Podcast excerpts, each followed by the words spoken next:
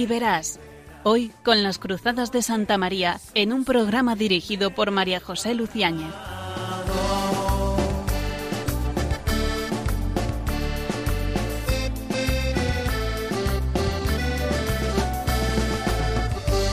Aunque sean muchas las preguntas y si te surgen tantas dudas. Muy buenas tardes, queridos oyentes de Radio María.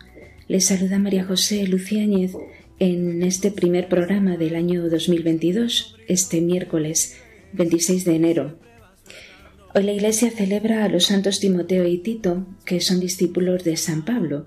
Ayer celebrábamos la conversión de San Pablo y sin esa conversión no existirían un San Pablo, ni un Santito, ni un San Timoteo, ni tantos otros santos que han seguido la estela de San Pablo.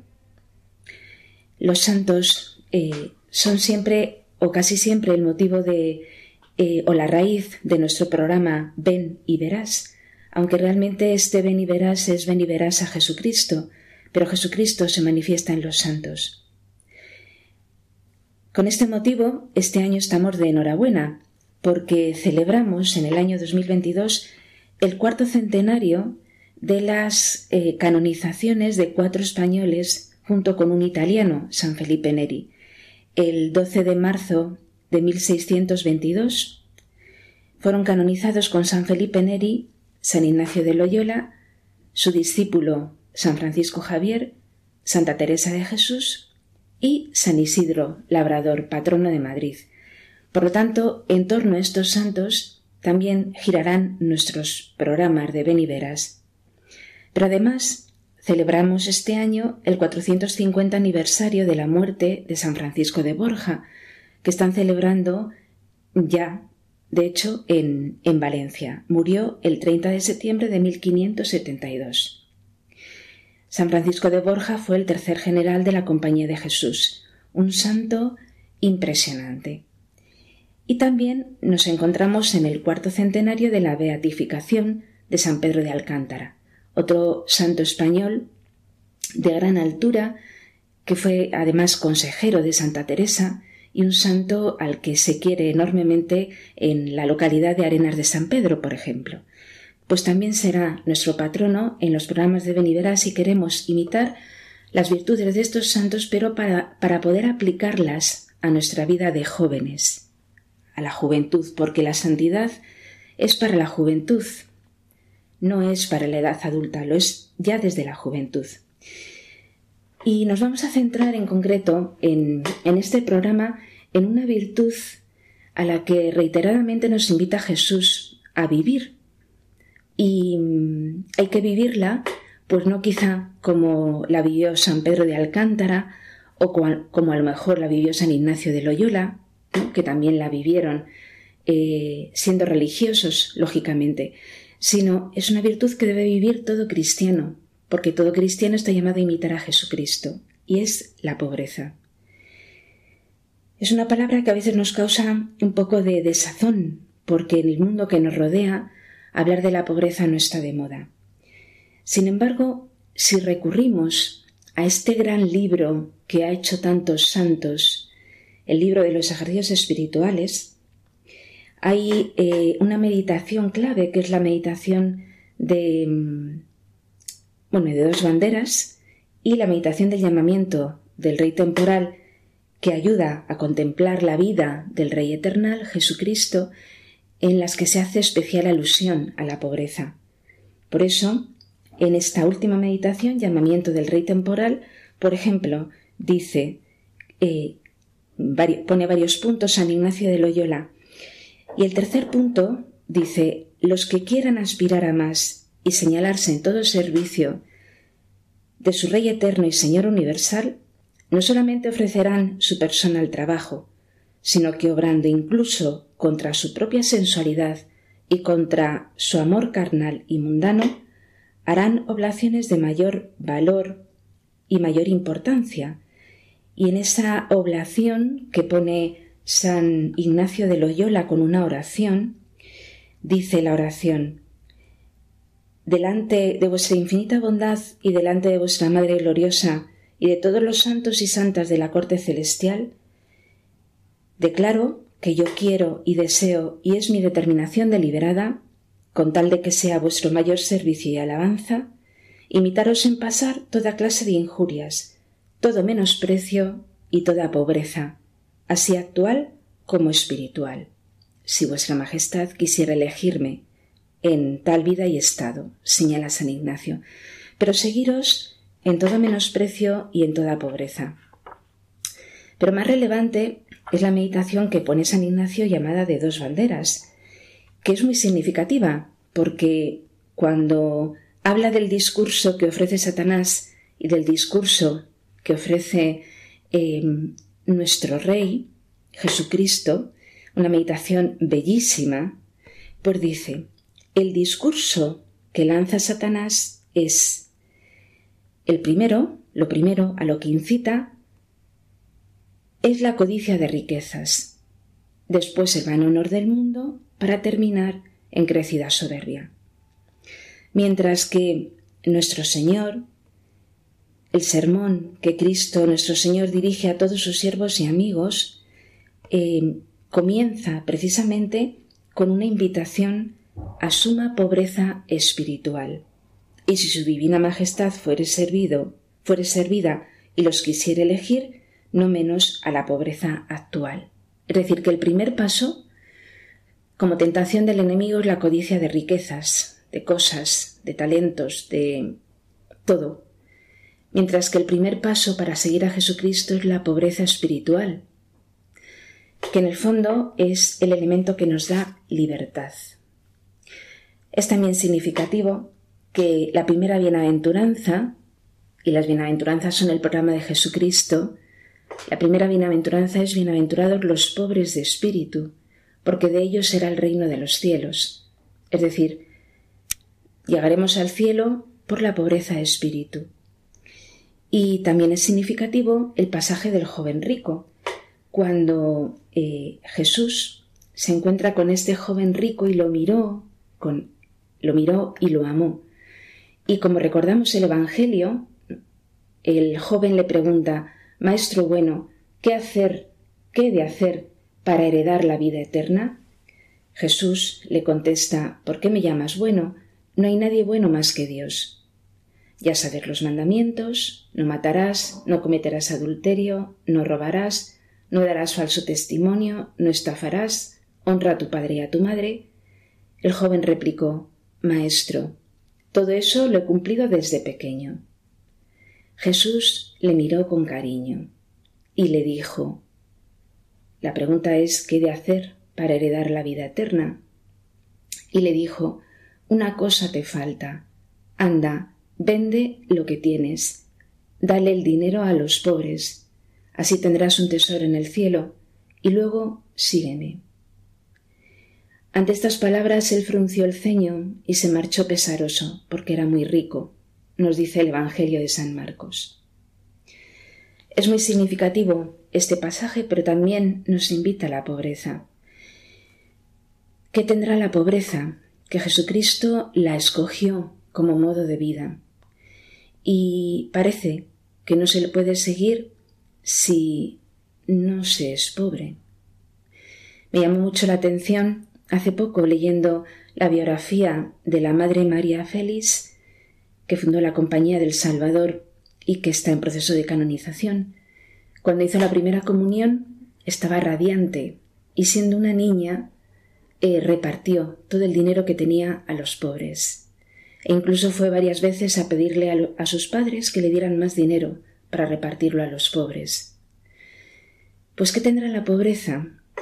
Es evidente que si uno no se queda prendado de la mirada de Cristo, como el joven rico, que lo miró con amor, si uno no, no tiene clavada esa mirada de amor de Cristo sobre él, es muy difícil poder eh, dejar las riquezas, entre comillas, ¿no?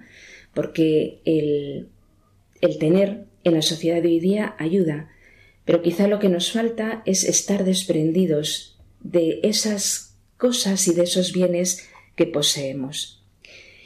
La pobreza en austeridad sencilla y alegre es un estilo de vida al que todo aquel que quiere seguir a Jesucristo debe aspirar.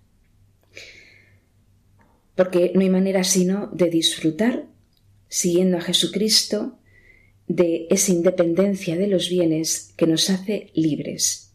Y esa independencia de los bienes solamente los pobres lo presentan. Pues vamos a ver y a profundizar en esta virtud, la virtud de la pobreza, para poder aprender a vivirla y seguir mejor a Jesucristo.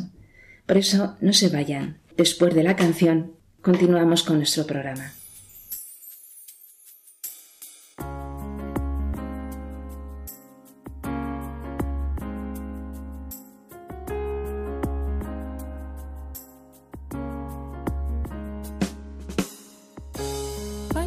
No sea un sentimiento tan solo un deslumbramiento pasajero para no gastar mis palabras más mías ni vaciar de contenido mi te quiero. Quiero hundir más hondo mis raíces en ti y cimentar en solidez este mi afecto. Pues mi corazón que es inquieto y es frágil, solo acierta si se abraza tu proyecto. Más allá de mis miedos, más allá de mi inseguridad,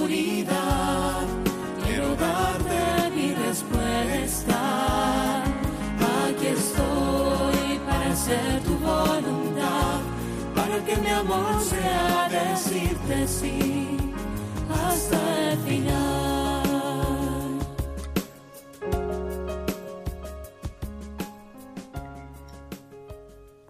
Nos encontramos en la segunda parte del programa Ven y Verás. Les habla María José Luciáñez y después de haber escuchado esta canción que tantas veces ha sonado en la sintonía de Ven y Verás, eh, más allá de mis miedos, más allá, y sobre todo para poder aprender al Señor no con sentimientos, sino especialmente con obras. Como decía Santa Teresa de Jesús, obras, obras, obras. Y habíamos eh, comentado en la introducción, mm, bueno, pues eh, algo ¿no? de lo que significa la pobreza en el, en el, libro de los ejercicios espirituales y también lo que significa la pobreza eh, para seguir a Jesucristo. En el joven del Evangelio eh, podemos ver una situación muy parecida a la de cada uno de nosotros. También nosotros somos ricos de cualidades, de energías, de sueños, de esperanzas, recursos que tenemos en abundancia. La misma edad juvenil es una gran riqueza, eh, no solamente para, para el joven, sino también para quien le rodea, para la iglesia, para el mundo. El joven rico le pregunta a Jesús, ¿qué tengo que hacer? La etapa de la vida en la que, en la que estamos, sobre todo los jóvenes, es un tiempo de discernimiento de los dones que Dios nos ha dado, de nuestras responsabilidades. Y también es tiempo de opciones fundamentales para construir un proyecto de vida. Por tanto, es el momento de interrogarnos todos sobre el sentido auténtico de la existencia y de preguntarnos ¿Estoy satisfecho de mi vida? ¿Me falta algo? Como le pasaba al joven rico que se lo preguntó y al lado de Jesús pues eh, tuvo al maestro.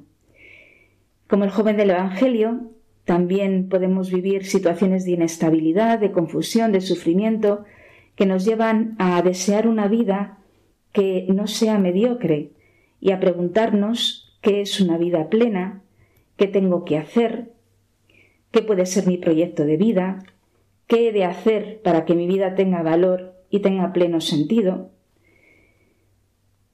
No tengamos miedo a enfrentarnos a estas preguntas, ya que eh, más que causar angustia, expresan las grandes aspiraciones que tenemos en el corazón. Por eso hay que escuchar y dar respuestas que no sean superficiales, sino capaces de satisfacer las auténticas esperanzas de vida y de felicidad. Y Jesús dice, ven y sígueme. Invita al joven rico a ir mucho más allá de la satisfacción de sus aspiraciones y proyectos personales y le dice ven y sígueme. La vocación cristiana nace de una respuesta al amor que Dios nos ofrece y solo puede realizarse en esta respuesta de amor. Jesús nos invita a cada uno a una entrega total, sin cálculo ni interés humano, con una confianza sin reservas en Dios. Los santos son los que responden a esta exigente invitación y emprenden con, humilde docilidad el seguimiento de Cristo crucificado y resucitado. Su perfección en la lógica de la fe, a veces humanamente incomprensible, consiste en no ponerse ellos mismos en el centro, sino en optar por ir contracorriente, viviendo según el Evangelio. Y el Evangelio nos dice que Jesús era pobre, que no tenía ni siquiera dónde reclinar la cabeza. Por eso tenemos hoy como invitada del programa eh, una vez más a, a Marta, Marta Carroza. Buenas tardes, Marta. Buenas tardes, María José, y a todos nuestros oyentes. Qué bien que estés otra vez aquí. Eso mismo digo, es un placer, la verdad, estar mm. otra tarde más con vosotros. Pues eh, queremos seguir en este proyecto de responder a Jesucristo. Jesucristo, pobre, humilde y obediente. Eh, y todos los santos que hemos mencionado en la introducción del programa, cuyo aniversario de eh, canonización o beatificación estamos celebrando en este año, todos han ido por este lugar. Yo te pregunto a ti, ¿tú quieres ser santa? Sí, por supuesto que quiero ser santa, claro que sí. ¿Y qué, pues significa para ti ser santa? Bueno, mm, yo creo que, claro que quiero ser santa porque si, si lo logro, pues eso reflejaría que en el mundo he conseguido plenamente identificarme con Jesucristo, ¿no? Como Él esperaba de mí o como Él quería en el mundo. Creo que, que todos debemos aspirar a la santidad dentro de la vocación de cada uno y llegar a esa meta a la que estamos llamados, ¿no? Para compartir el cielo con Jesús. O sea que ese es tu objetivo, ser santa y poder compartir la vida eterna con Cristo. Sí, sí. que... Pues mira, vamos a escuchar el testimonio de un joven que a los 24 años ya consiguió esa estela de santidad. Es eh, Pier Giorgio Frassati, que seguramente conoces. Sí, claro que sí. Escuchemos. Pier Giorgio Frassati era un joven corriente de Italia de principios del siglo XX. Disfrutaba de los deportes, la naturaleza y salir con amigos. No podía sospechar que su vida se convertiría en una fuente de inspiración para muchos, incluido Juan Pablo II, quien celebró su beatificación en 1990 y lo llamó el hombre de las bienaventuranzas. Con solo pequeños pasos, tarde o temprano te encontrarás en lo más alto. Por eso creo que es un hombre de las bienaventuranzas, por eso es tan fácil y atractivo identificarse con él. Muestra que la santidad es posible, podemos hacerlo, él lo hizo, y las herramientas que usó son las mismas que podemos usar nosotros. De Pier Giorgio Frassati muchos destacan su sencillez, espíritu de servicio y profunda devoción a la Eucaristía y a la Virgen. Son valores que se revelaron con su inesperada muerte cuando tenía 24 años. Um, su muerte fue rápida, repentina e inesperada, ya que era un chico fuerte, joven, sano y atlético, y murió en una semana por la polio que contrajo visitando a los pobres. Iba a ver a los más enfermos de Turín, a un hospital llamado Cotolengo. Aunque Pier Giorgio Frassati era de una pequeña ciudad del norte de Italia, se ha convertido en un modelo para personas de todo el mundo.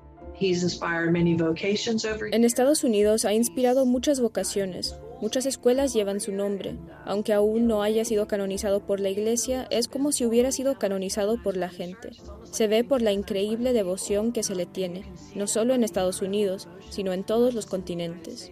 Para dar a conocer el mensaje de Pier Giorgio Frassati, Christine Buar escribió Finding Frassati, en cada capítulo reflexiona sobre algún aspecto de la vida de este joven e incluye una oración y un consejo práctico, algo que se puede hacer para caminar poco a poco hacia la santidad, como hizo el beato Pier Giorgio Frassati.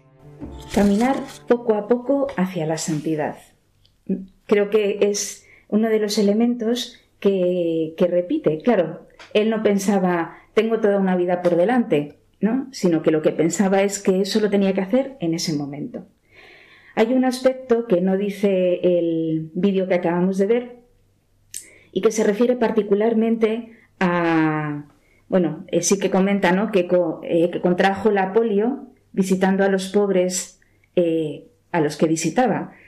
Mm, no dice que lo hacía con asiduidad y que lo hacía con mucha frecuencia y que justo en su funeral se caracterizó porque por la gran cantidad de pobres de Turín que fueron al funeral de Pier Giorgio Frassati.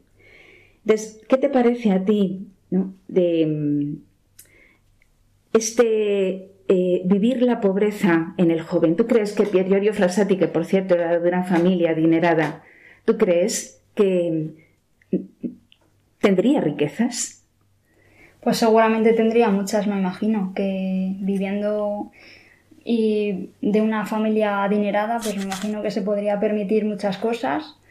Eh, y sin embargo, pues no ha optado por eso, ¿no? Ha optado por elevar la mirada a Jesús, por ver lo que le podía pedir a él en ese momento y aprovechar su tiempo de esa forma, ¿no? Ayudando a tantos pobres y a tanta gente.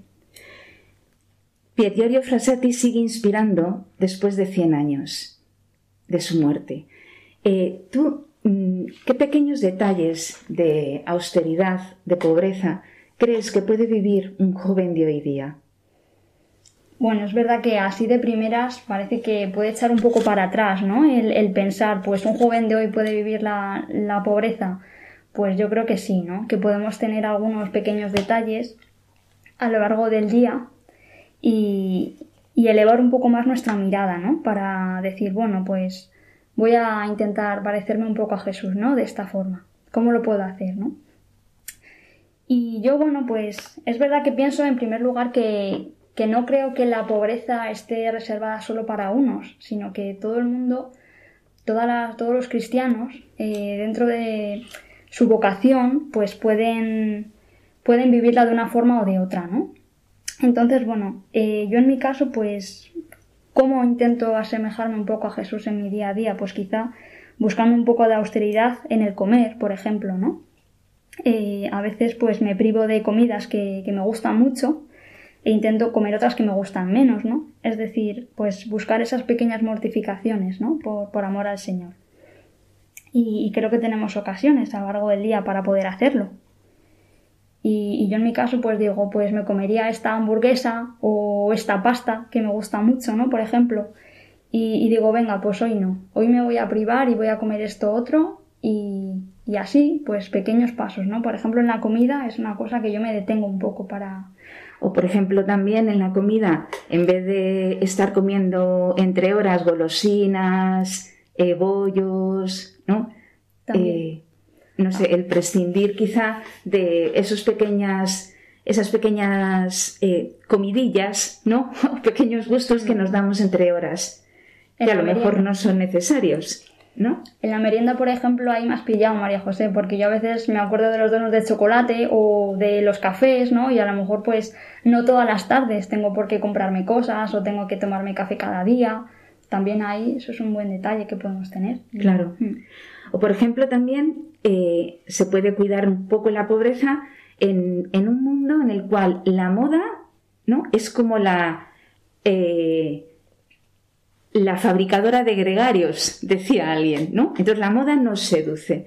Y entonces el comprar, comprar y comprar a veces sin necesidad, eso está muy de moda, valga la redundancia, especialmente en las chicas. ¿A ti qué te parece? También, ¿no? Se puede vivir la austeridad a la hora de comprar y de vestir. Sí, sí, por supuesto, es verdad. Yo, mis compañeras, hay algunas que les encanta la bisutería, las joyas, los adornos. Yo es verdad que lo tengo un poco más fácil, ¿no? Porque soy un poco más sencilla, pero tener la ropa que uno necesita y no aspirar a más, no tener tantos modelos de todo, no estar a la última, que por todos los medios de comunicación nos invita a ello, pues también de esa forma pues eh, también se puede asemejar uno ¿no? a Jesús y vivir un poco más la pobreza. Bueno, lo cual no significa que no haya que ir bien, hay que ir bien, ¿no? Y de acuerdo con eh, la profesión y el lugar que ocupamos, ¿no? Pero otra cosa diferente es, em, bueno, pues ser austero y no tener el armario desbordado de ropa y de pequeños, de pequeñas cosillas. Luego cada uno, eh, según escuche, pues quizás se puede plantear, ah, pues yo podría prescindir de esto, ¿no? Bueno, pues esta Mm, yo creo que sería muy bueno, el otro día yo estaba pensando, eh, en los primeros cristianos, que dicen, dicen los textos ¿no? que consiguieron adueñarse de una sociedad, ¿no? Eh, la romana, que era completamente mm, lasciva, hedonista, eh, rica, ¿no? consiguieron adueñarse de ella y sobreponerse a ella y, hacer ¿no? Em, crecer el cristianismo gracias a sacrificios y a esfuerzos.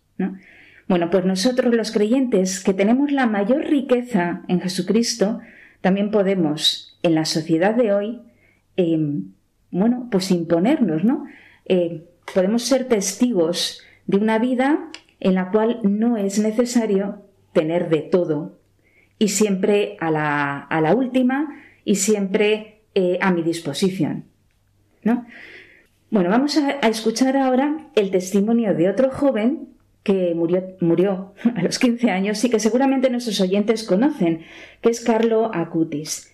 Eh, es muy significativa su vida porque mm, Pier Giorgio Frassati es de principios del siglo XX, pero es que Carlo Acutis es del siglo XXI. Por eso es un modelo para todos. Y luego continuamos la tertulia con algún otro aspecto relacionado con la pobreza. Carlo Acutis fue beatificado en octubre de 2020 y se convirtió en el primer millennial que tiene este reconocimiento. Este 3 de mayo habría cumplido 30 años si la leucemia no le hubiese quitado la vida a los 15. Y lo sorprendente es que a pesar de su corta vida, Carlo Acutis inspira a millones de personas, sobre todo a jóvenes.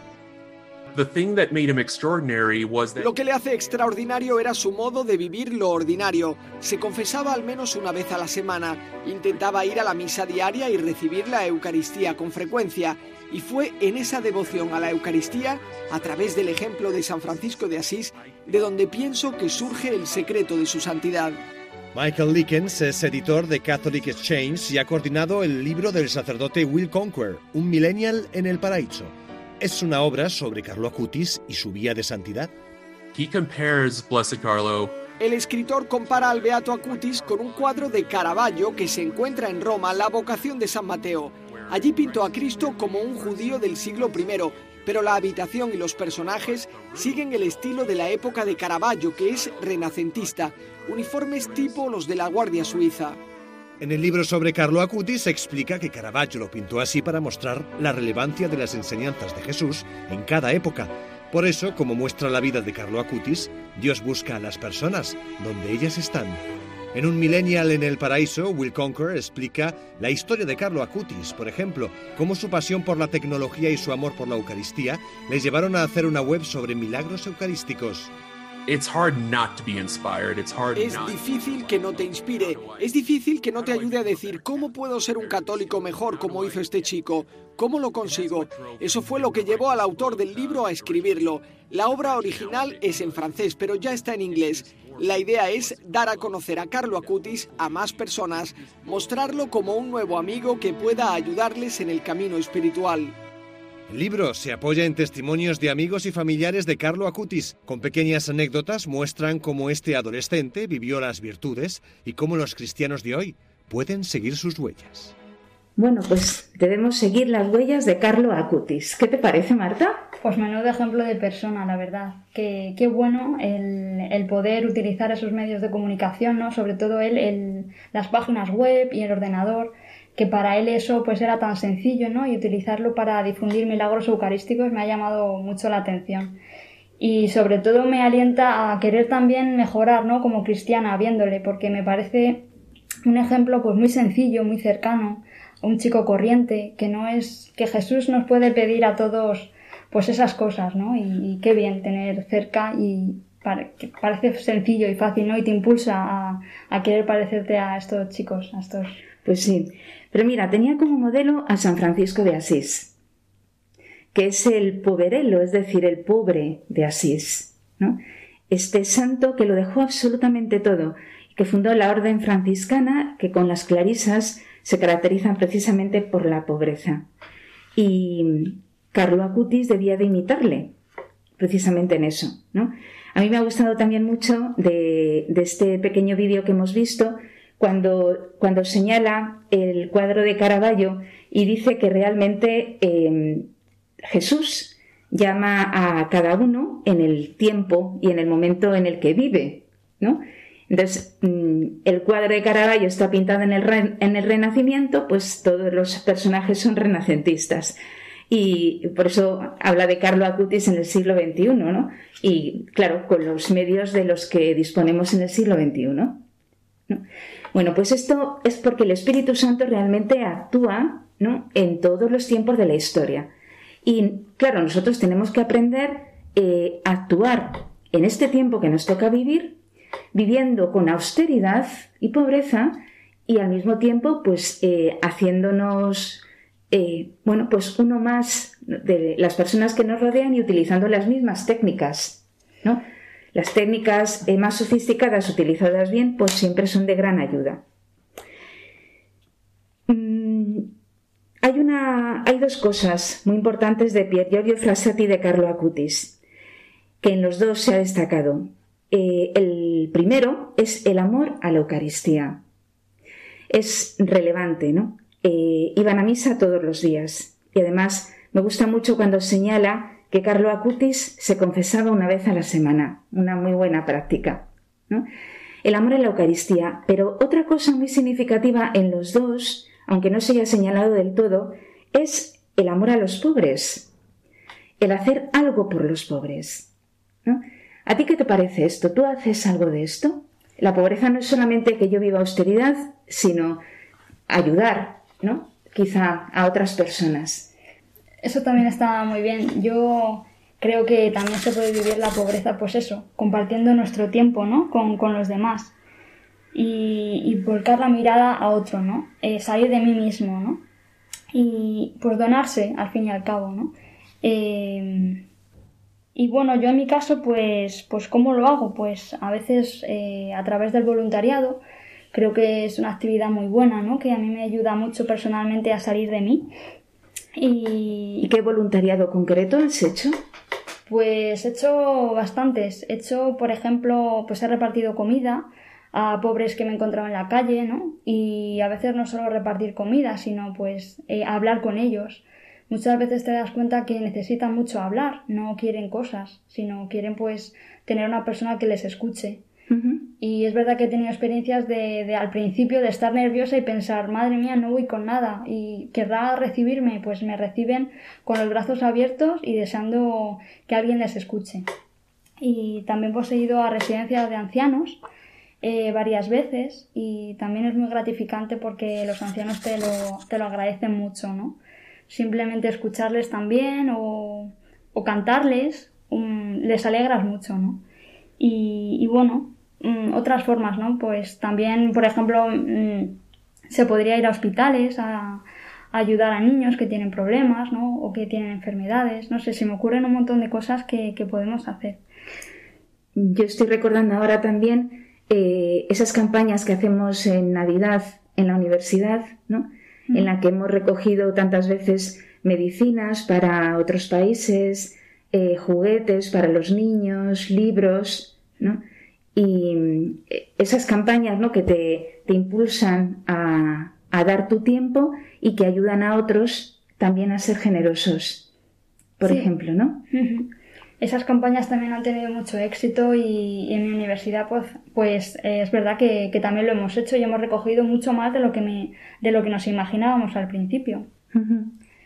Pero bueno, creo que no es cuestión tampoco de siempre buscar voluntariados, ¿no? Cosas así grandes cosas, sino que creo que en el día a día también eh, lo, podemos, lo podemos hacer. Por ejemplo, me puede apetecer un día concreto pues ver una película, ¿no? O, hacer deporte, o cosas que me gustan a mí, ¿no? O dibujar, que por ejemplo a mí me gusta mucho. Y puedo pensar, bueno, pues a lo mejor mi hermano pues necesita un consejo, ¿no? O necesita que alguien le escuche. O, por ejemplo, mm, visitar a mis abuelos, ¿no? O ayudar, ayudar a una amiga, a lo mejor que en un momento dado lo está pasando mal. Hay tantas formas que, podemos hacer y aprovechar, que es muy bueno, yo creo, también todo eso, María José. Claro, sí, sí, sí. El caso es eh, olvidarse de uno mismo, ¿no? Para, para pensar en los demás, para amar a todos, ¿no? Como Cristo nos amó. Y bueno, también mm, otro, otro tipo de voluntariado a veces es ir a ayudar, ¿no? En países de misión. Ahora, bueno, como las situaciones están tan complicadas, casi que el voluntariado en residencia de ancianos se hace complicado por el COVID, bueno, y también quizá el viajar, ¿no? A otros países, pero eso también estaba entre tus ilusiones, ¿no? Sí, sí, sí, por supuesto. La verdad es que mm, en mis últimos ejercicios creía que, el Señor me pedía pues una experiencia un poco más larga, ¿no? De, voluntariado, de, ayuda a los demás, ¿no? De, esa actitud de servicio un poco más prolongada y sí que me planteo eh, así más a corto plazo en Semana Santa o en los días previos que tenga de vacaciones en ayudar así de forma más seguida varios días y también en verano, pues me gustaría irme varias semanas o quizá el mes a otro país para en lo que se necesite ayudar. Creo que, que, voy a salir pues muy beneficiada, pero sobre todo yo, ¿no? Pero de cara a los demás es algo que tengo pendiente y me gustaría hacerlo. Ah, muy bien. Bueno, pues, pues nada, eh, yo creo que estos son elementos pequeños, ¿no? Que nos ayudan a vivir la pobreza, porque en el fondo la pobreza es, es tener el corazón libre para poder eh, estar disponible pues a lo que necesitan mi, familia, has hablado también de tus abuelos, para lo que necesitan las personas que me rodean, un consejo, por ejemplo, ¿no? una disponibilidad total, eh, pues por ejemplo también para hacer voluntariado, para disponer de mi verano en servicio a los demás y que me ayude de esa manera a estar disponible toda la vida. Y pequeños sacrificios ¿no? para una mayor austeridad de vida. Y en esto, pues cada uno, ¿no? el Espíritu Santo puede soplar, pero es evidente que la pobreza nos ayuda. De hecho, es un firme muro que, que ayuda en la vida de seguimiento a, Cristo. Mm, cuando hablaban de Carlo Acutis, eh, decía este joven americano que vivía las virtudes y murió con 15 años. ¿no? Bueno, pues una de las virtudes que nos vamos a proponer vivir en este mes puede ser la virtud de la pobreza. ¿Te parece, Marta? Me parece muy bien, muy buena forma de empezar. muy bien. Bueno, pues entonces eh, nos quedamos con este compromiso para todo este mes y mm, ahora no sé si quieres decir alguna cosa más y si no, pues lo interrumpimos un momentito con una canción. No se vayan, que ahora seguimos.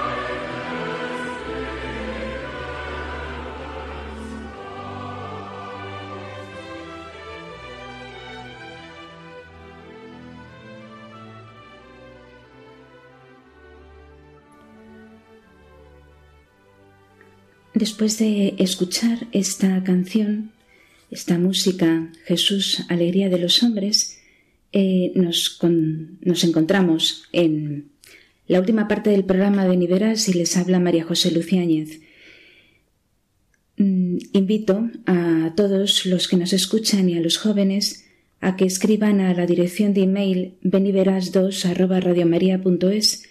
consultando lo que deseen acerca del tema de la vocación, el discernimiento o distintos temas que se van tratando en los programas. Casi que el tema en el que giraba nuestro programa en el fondo es el tema de la santidad y una santidad a la cual hay que que es un don, Dios es quien nos regala, nosotros no tenemos méritos, pero tenemos que crecer en virtudes para poder eh, ser cada vez más instrumentos más aptos para ese don que Dios nos da. Y una virtud claramente es la pobreza. En este mundo en el que vivimos, el hombre tiene un dominio creciente sobre las cosas y encuentra soluciones a, a todos los problemas que antes eran insolubles. Como las cosas encierran cada vez más soluciones, acabamos creyendo que ellas serán capaces de darnos soluciones totales y definitivas, y nos agarramos a las cosas, y al símbolo y rey de todas ellas, que es el dinero. En este momento nos convertimos en cristianos que creemos oficialmente en Dios, pero prácticamente en el dinero. En la niñez y primera juventud quizá fuimos cristianos auténticos porque, bueno, el dinero no estaba tan a nuestra disposición. Buscábamos el suficiente dinero, pero pronto nos convertimos en autómatas descristianizados, que corremos anhelantes buscando más dinero, el máximo dinero, más eh, papeles, más honor, más puestos, estar más alto, y eso de una manera casi eh, inconsciente, pero nos vamos queriendo situar cada vez más arriba.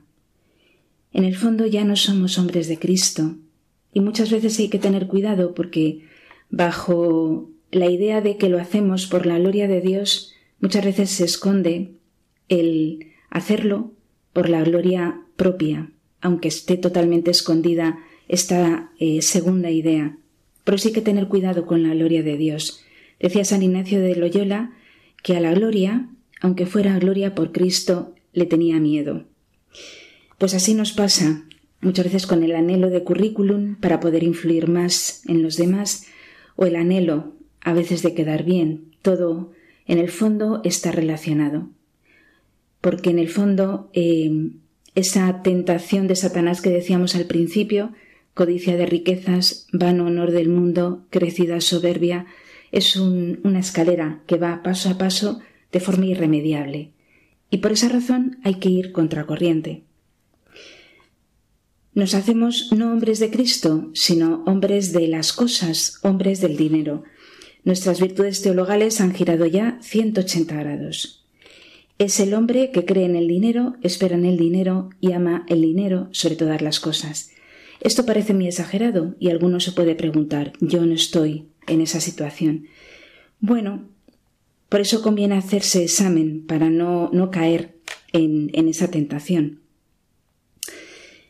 Mm, dice San Pablo, cuya fiesta celebrábamos ayer, que la raíz de todos los males está en el amor al dinero, tras el cual afanados algunos perdieron la fe y se envolvieron en muchos dolores punzantes. Por eso, esforcémonos en educar en la austeridad, para descubrir la satisfacción y la profunda alegría de la pobreza. Solamente así se puede vivir el Evangelio en plenitud, por amor a aquel que soportó nuestros sufrimientos, cargó con nuestros dolores y que mm, lo hizo nacido en suma pobreza, para después morir en una cruz, como dice San Ignacio en el libro de los ejercicios, nacido en suma pobreza. Ahora necesita el mundo de hoy ver en nosotros un magisterio vivo y constante, para no dejarse alucinar por el espejismo deslumbrante del mundo que le rodea. Un magisterio que con el de la palabra y el ejemplo les recuerde que los que quieran, los que quieren ser ricos, caen en la tentación y en el lazo del diablo y en muchas codicias insensatas y perniciosas. Estas hunden a los hombres en la ruina y en la perdición. Son también palabras de San Pablo. Por eso, valentía, confianza en, en Dios y esfuerzo por mi parte, ¿no? un esfuerzo que a veces nos parece arduo, pero mm, yo creo que habría que tener eh, de telón de fondo esa idea que nos decía Benedicto XVI, que Dios no quita nada y lo da todo. ¿No? Una de las mm, bueno, una de las cosas que nos da la pobreza es precisamente libertad. La libertad de estar eh, no atado a nada. El pobre no se apega a nada, se siente libre.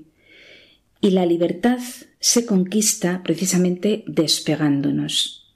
Solamente se puede volar cuando eh, no hay nada que nos ate, ninguna cuerda, ninguna maroma, ningún hilillo. También lo decía San Juan de la Cruz, que el pájaro, aunque esté atado por un hilillo, ya no puede volar. Y estamos hechos para volar. Despréndete y serás como el espacio inmenso. El viento, helado e impetuoso, desmelena los bosques, las montañas, pero anuncia las caricias del sol primaveral. Por eso cuando sopla los árboles se arraigan más. Cuando sopla eh, eso que me cuesta tanto de la pobreza, el arrancarme de las cosas de la tierra, nos cimentan aún más en Dios. Y ese es eh, el fruto o la raíz de nuestra libertad. Vamos a hacer ese propósito, como decíamos antes con Marta, desprendernos de algo. Cada día desprenderme de alguna cosita, de algún pensamiento, incluso de alguna queja, de algo que me molesta. Esos pequeños desprendimientos, a veces de una cosa material pequeña, me puede ayudar para poder eh, desprenderme de cosas mayores que a lo mejor me cuestan mucho más. Esto, vuelvo a repetir, en el mundo de hoy no es nada fácil, pero Cristo es el camino, la verdad y la vida, y Cristo eh, fue pobre y humillado, pobre hasta la mayor pobreza, pero una pobreza que mm, yo diría que sería una pobreza digna, ¿no? Eh, ver a Jesús con su, con su túnica blanca, ¿no? Eh, pobre, pero con todos sus discípulos y al mismo tiempo, pues atractivo, ¿no? Para poder seguirle. Así sería Jesús. Creo que también este aspecto de la pobreza nos puede venir bien de cara a la fiesta que celebraremos la semana que viene, el 2 de febrero, que es el, Día de, de la Vida Consagrada. Y siempre el Papa Francisco, todos los papas, han tenido un mensaje para ese Día de la Vida Consagrada. El mensaje del Papa Francisco para este día concreto, 2 de febrero del 2022, habla en muchas ocasiones de la sinodalidad y de la comunión. Habla de caminar juntos. Caminar juntos, pero el primero con el que caminamos es con Jesucristo. Y Jesucristo es mi camino también en la pobreza. Por eso caminar juntos, pero con Jesús, que va por delante. Dice el Papa Francisco en el mensaje que ha escrito para la, para la fecha, caminar juntos en la misión, porque todos estamos llamados a la misión. Supone descubrir la dulce y confortadora alegría de evangelizar. Nuestra pobreza, nuestra vida auténtica de seguimiento a Cristo es la mejor manera de evangelización, es el mejor testimonio. Por eso toda nuestra vida es evangelización y testimonio. Caminar juntos y experimentar simultáneamente la alegría de creer y el gozo de comunicar el Evangelio. Sabemos que una iglesia sinodal es una iglesia en salida y que la sinodalidad está ordenada a animar la vida y la misión evangelizadora de la iglesia. La misión pasa por el diálogo, la escucha, el discernimiento y la colaboración de todos. Para la vida consagrada, Caminar juntos en misión supone reforzar la corresponsabilidad. Todos somos responsables. Y el compromiso en la misión de la Iglesia local, aportando sus dones carismáticos sin perder nunca de vista la disponibilidad a la Iglesia universal. Solamente se puede ser disponible cuando uno es libre, cuando no está atado, disponible para ofrecer mi verano, disponible para ofrecer toda mi vida, disponible para ofrecer todo mi tiempo o todas las cosas que utilizo. Por lo tanto, tampoco se puede hablar de misión si no hay disponibilidad. Esta misión que se ha de llevar adelante en comunidad misionera se traduce en múltiples formas, ya sea desde la oración, el claustro, la liturgia de la parroquia, la habitación de un hospital, la clase de una escuela, el encuentro a pie de calle y sobre todo viviendo eh, como vivió Jesucristo, pobre, humilde, obediente, casto, virgen.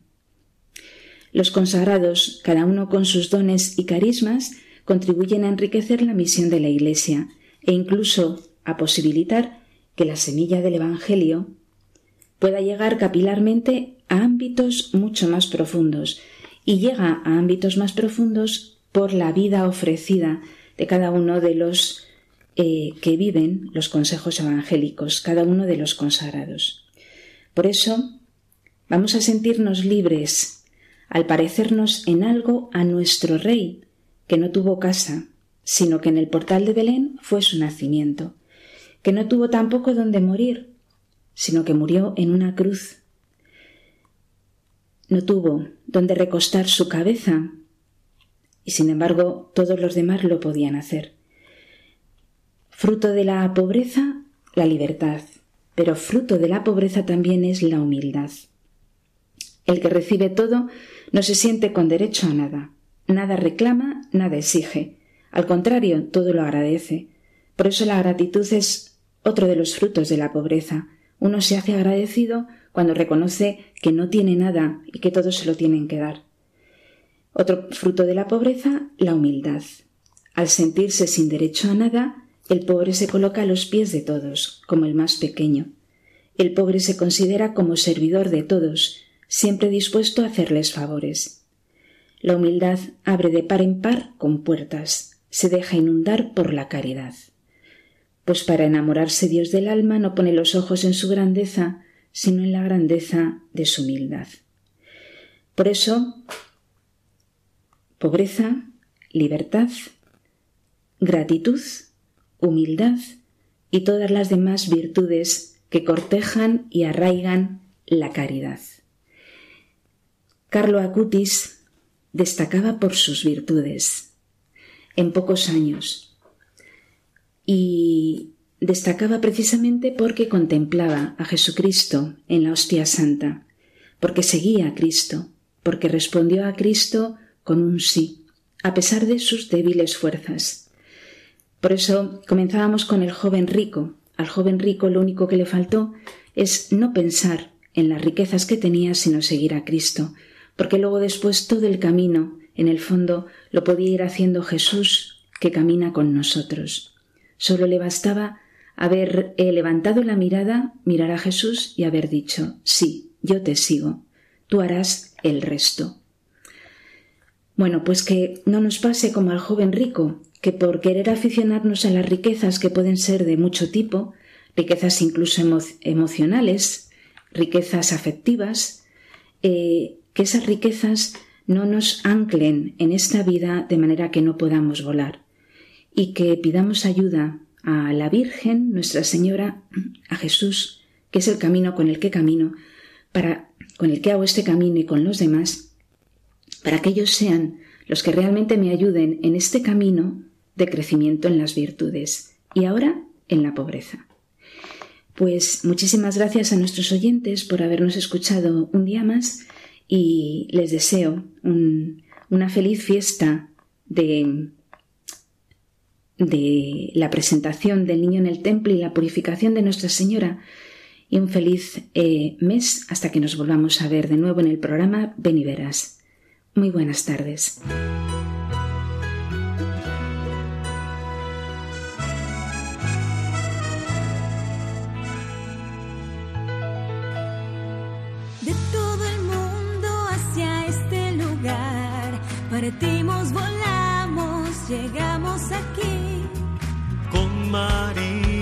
Aprendemos el sí, queremos servir, cumplir la misión del Padre, nuestro Padre, llamados a ser como Cristo Jesús todo da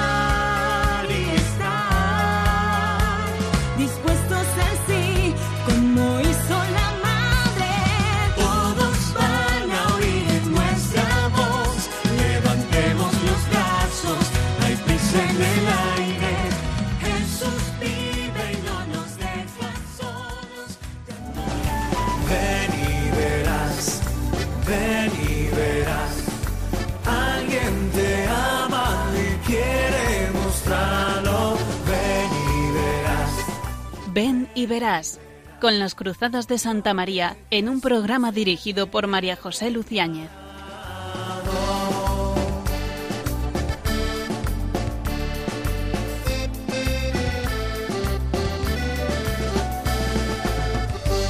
Aunque sean muchas las preguntas y si te surgen tantas dudas.